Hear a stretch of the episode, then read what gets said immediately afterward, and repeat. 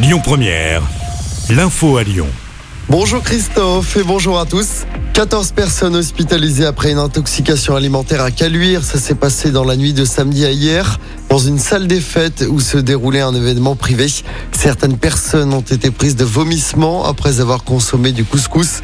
Des analyses sont en cours pour déterminer la cause précise de l'incident. Le nouveau siège du Centre international de recherche sur le cancer a été inauguré vendredi dernier dans le quartier de Gerland. Un bâtiment flambant neuf de plus de 11 000 mètres carrés dans lequel les chercheurs analysent les causes du cancer. Ce nouveau site équipé de 1600 mètres carrés de laboratoire doit permettre au centre d'intensifier son travail de recherche en permettant à sa biobanque d'accueillir 10 millions d'échantillons biologiques et 500 chercheurs contre 360 actuellement. On écoute François Braun, le ministre de la Santé, présent sur place pour l'inauguration. Il y a deux objectifs. Déjà, pour avoir la capacité d'augmenter le nombre de chercheurs, envisage de, multiplier par trois presque le, le, nombre de chercheurs, donc accélérer cette recherche sur les causes du cancer. Et puis aussi pouvoir avoir tous les laboratoires au même niveau, les chercheurs côte à côte, et puis avoir sur ce biocluster finalement qui est devenu Lyon-Gerland ou que devient Lyon-Gerland, les industriels et les gens qui sont capables de, de développer ce que trouvent nos chercheurs.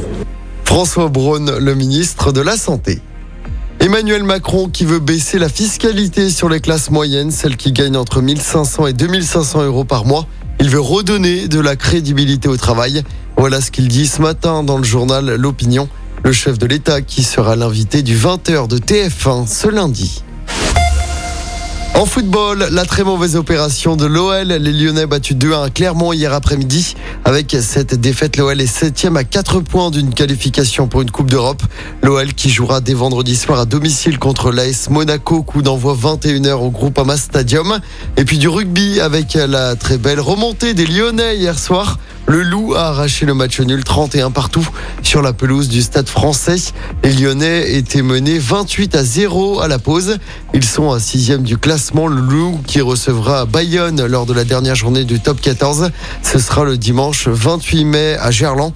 Le Loup n'aura besoin que d'un nul pour se qualifier.